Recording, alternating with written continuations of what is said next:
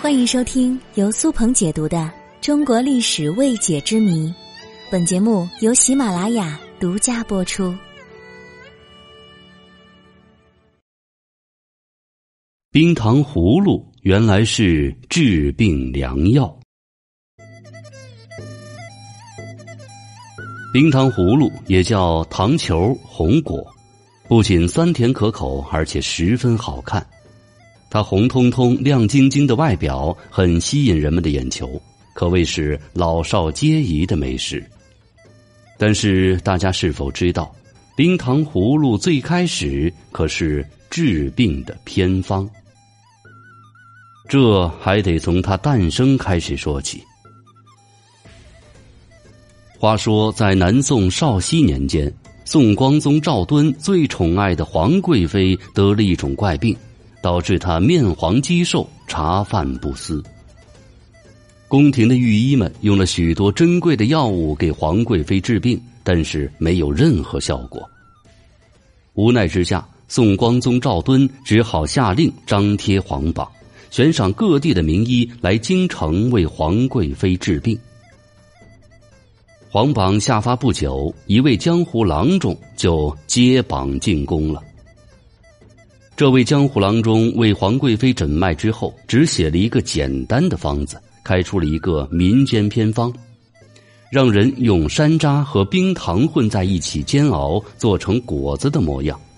建议皇贵妃每顿饭前吃五到十枚，这样就可以药到病除了。没想到皇贵妃按照这个药膳服用之后，果然食欲恢复，身体逐渐强壮。半个月之后，他就大病痊愈了。闻听此消息，宋光宗赵敦叫人赏赐了这位江湖郎中。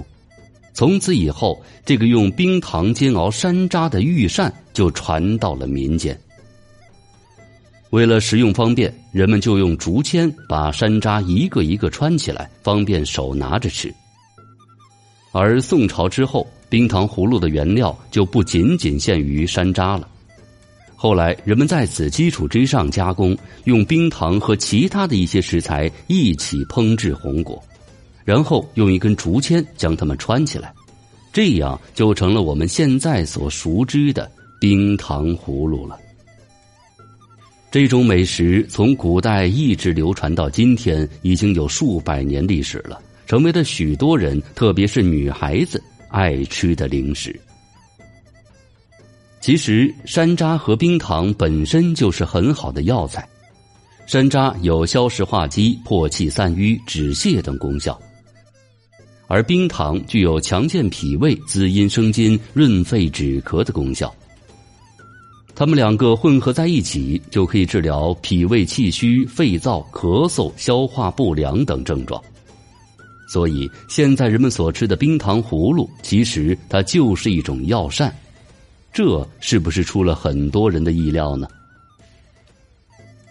不过，最后需要提醒大家，冰糖葫芦虽然好吃，但也不是所有人都适合长期食用的。比如说，您空腹的时候就不建议食用，还有血糖高的人也不要多吃。另外，糖尿病人也要慎用，最好不要吃它。